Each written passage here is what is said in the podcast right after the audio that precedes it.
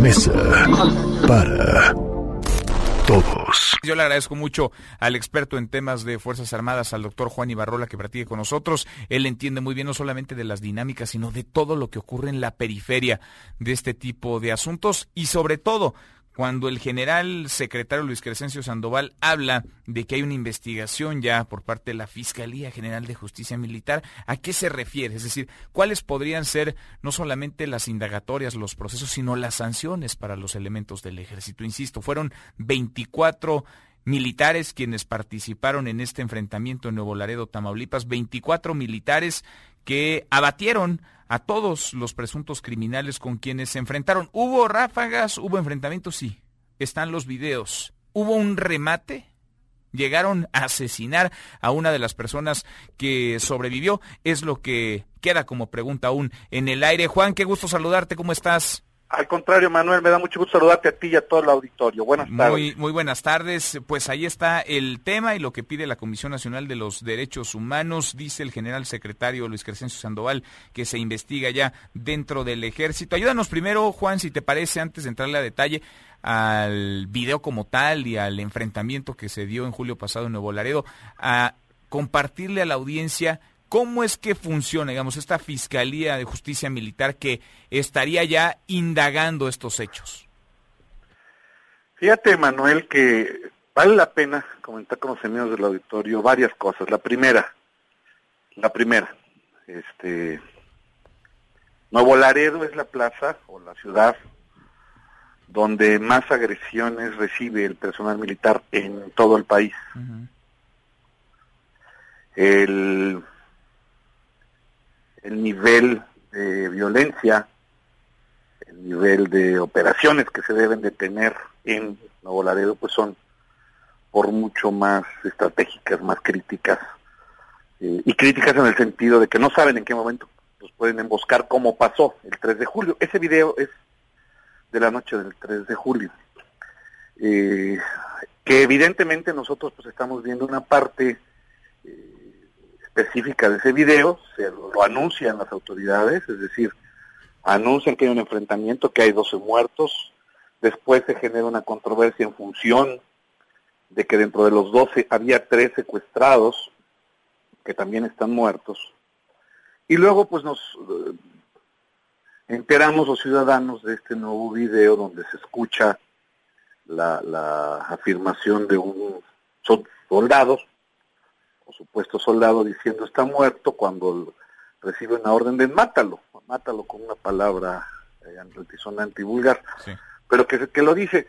Aquí el punto importante, Manuel, si me lo permites, creo que es no generar de inmediato eh, la presunta culpabilidad del ejército.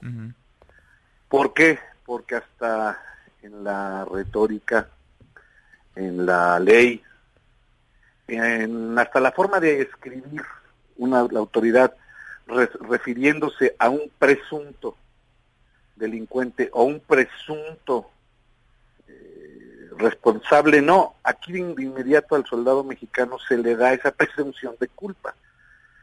Tienen que investigar, sí, lo ordenó el presidente, el, el general Sandoval, que es un hombre muy comprometido eh, con el ejército, muy moderno, muy, muy, muy responsable en función de lo que el presidente ordena y, qué ordena el presidente, que no se cometan excesos ni abusos. Yo me quedo con esa idea de orden, no me quedo con el discurso político del presidente, me quedo con lo que el presidente sabe que, puede suceder, como es esto, es el enfrentamiento entre un grupo criminal y las Fuerzas Armadas, lo cual pues este, se tiene que enfrentar con esa misma capacidad, Manuel pero pues ya de entrada ya son culpables y esta es la parte que insisto que pues deberíamos de ser más cuidadosos o, quienes lo, lo, lo, dan por hecho que ya es culpable, que ya los mataron este, y creo que no, creo que se debe de, tomar en cuenta una cosa, con esto concluyo este comentario para si tienes alguna otra pregunta, con mucho gusto Manuel, pero el soldado eh, tiene nombre, tiene grado y tiene matrícula, Manuel el soldado mexicano, todos los mexicanos podemos saber, y las autoridades, por supuesto también, las civiles, podemos saber en dónde estuvo, a qué hora exactamente. que esto es lo que sucedió, o sea, esto es lo que sucedió el 3 de julio, sabemos quiénes son, qué matrículas hay, digo, sabemos los ciudadanos, o sea, podemos saberlo. Sí, Cuando el criminal pues no tiene cara ni nombre ni, ni nada. Entonces nos debería de dar tranquilidad el hecho de que si algo se tiene que esclarecer, se va a esclarecer de manera correcta. Tanto la justicia militar como la justicia civil van a actuar en caso de que haya existido un asesinato. Pues no lo dudo, Manuel, que todo el peso de la ley para quien haya dado esa orden y para quien la haya ejecutado.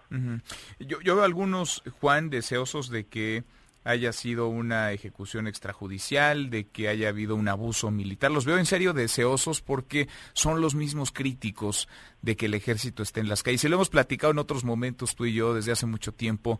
Eh, no es quizá este el mejor escenario, pero es el escenario posible en esta realidad y si le preguntamos en Nuevo Laredo a la mayoría de los ciudadanos nos dirán que sin el ejército, sin las Fuerzas Armadas patrullando las calles, pues eso sería tierra de nadie. Ahora, viven en un ambiente, sobreviven, diría incluso, en un ambiente muy hostil. Si hay excesos, si hay violaciones a los derechos humanos, evidentemente se tendrán que castigar, pero insisto, prudencia y, mesura en este y en, y en otros temas. Eh, Juan, deja de preguntarte cómo aplica la justicia, eh, valga la redundancia, la justicia militar. ¿Cuál es el proceso? ¿De qué tamaño la indagatoria?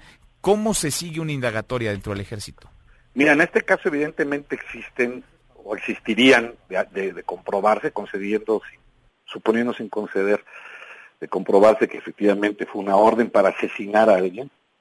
Eh, como son civiles, interviene en primer lugar la justicia civil, pero también la justicia militar. ¿Por qué? Porque hay delitos militares que en un determinado momento se pudieron haber cometido.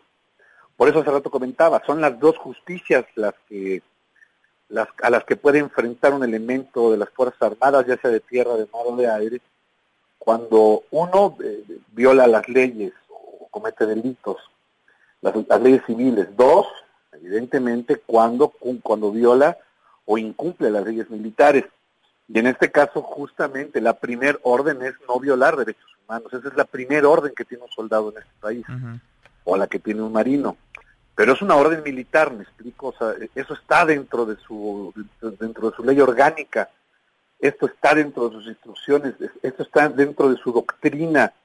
Eh, poca gente lo sabe, Manuel, en el colegio militar, en el Heroico Colegio Militar y la Heroica Escuela Naval, desde el primer año los cadetes llevan la materia de derechos humanos, la reprueban y los dan de baja. En el caso de las tropas, las marinerías, eh, que son los contingentes más grandes, tanto del ejército como de la armada, este, también de la misma manera lo, lo, se los dan esta cartilla de derechos humanos que deben de portar en su uniforme y sabérsela, eh, vamos, mejor que su cara. Entonces, eh, sí, sí es una justicia que en un determinado momento va a ser muy dura con ellos. Muy dura. Muy, muy dura y no los protege, ¿no? O sea, el, el, ser militares no les protegería de justicia civil si es que se comprueba, si es que se demuestra algún tipo de exceso, de abuso, de delito. No, al contrario, el, en el caso específico, insisto, como no fue no fue un, proceso eh, estrictamente militar, sino fue un proceso donde un militar eh, mata, vamos, insisto, suponiendo sin conceder que así haya sido, donde mata a un civil, por fuerza es la justicia civil la que tiene que eh, con ellos, eh, persiguiéndolos. Desafortunadamente, eh, y esto lo digo con, con, todo, con toda responsabilidad, cuando la, justicia civil entra en este tipo de casos, también se entorpecen, y no se entorpecen porque los militares lo, lo, obstaculicen, se entorpecen por la gran cantidad de temas que tiene que atender, por ejemplo, un juez civil. Sí. Entonces, aquí lo importante de lo que se trata, Manuel, es de que se esclarezca y que si hay un elemento del ejército responsable y culpable, que pague y que lo sentencien y que lo procesen y que sirva de ejemplo como en tantos casos lo ha hecho el ejército. Sin duda. Sin duda. Juan, te agradezco como siempre. Al contrario, Manuel, un saludo para ti y para todo el auditorio. Otro de vuelta, muy buenas tardes, es el doctor Juan Ibarrol, experto en temas de Fuerzas Armadas. Mesa para todos.